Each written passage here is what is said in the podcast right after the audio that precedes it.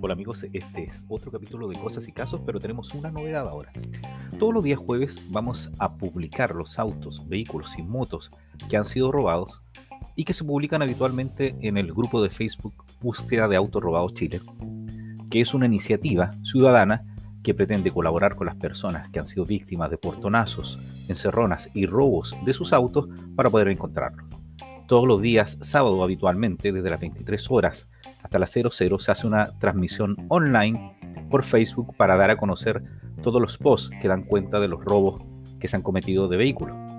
Pero ahora esta iniciativa se ha sumado al podcast y por lo tanto todos los días jueves vamos a publicar a las 12 am los autos, motos y camiones que han sido robados y que están siendo publicados en búsqueda de autos robados Chile.